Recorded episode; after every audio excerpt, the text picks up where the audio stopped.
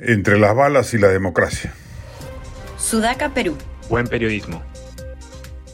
Puede ser que tenga, entre comillas, éxito en controlar la protesta el recurso casi ilimitado de la fuerza represiva que el gobierno ha elegido como camino.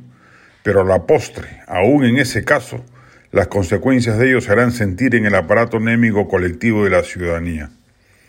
Bajo la lógica instalada en algunos sectores del gobierno de que se está frente a terroristas, se entiende el recurso represivo, como la aparatosa e innecesaria intervención policial en la San Marcos, pero es imperativo que alguien en el Ejecutivo aporte alguna dosis de mirada crítica y racionalidad política a su quehacer.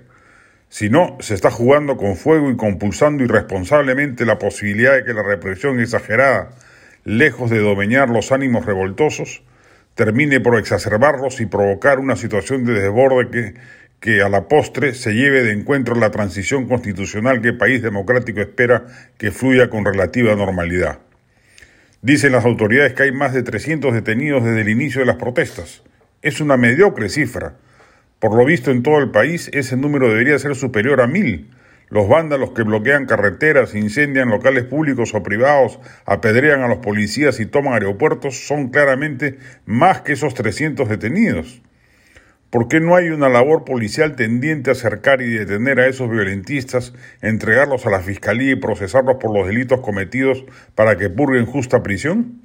Hay flagrancia y hay concurso de delitos, disturbios para empezar y todos los demás mencionados que deberían conducir a prisión preventiva y luego sentencia con carcelería efectiva.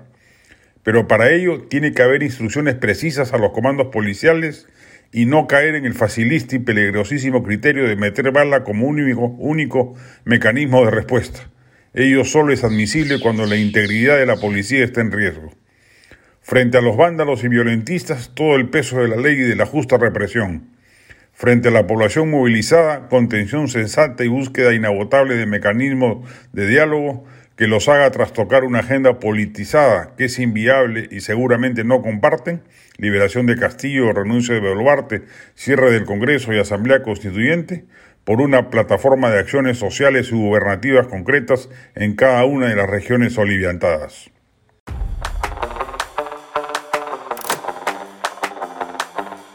Este podcast llegó gracias a AFE, operador logístico líder en el mercado peruano que brinda servicios de almacenaje, transporte de carga, courier y cómics. Los puedes ubicar en www.afe.pe.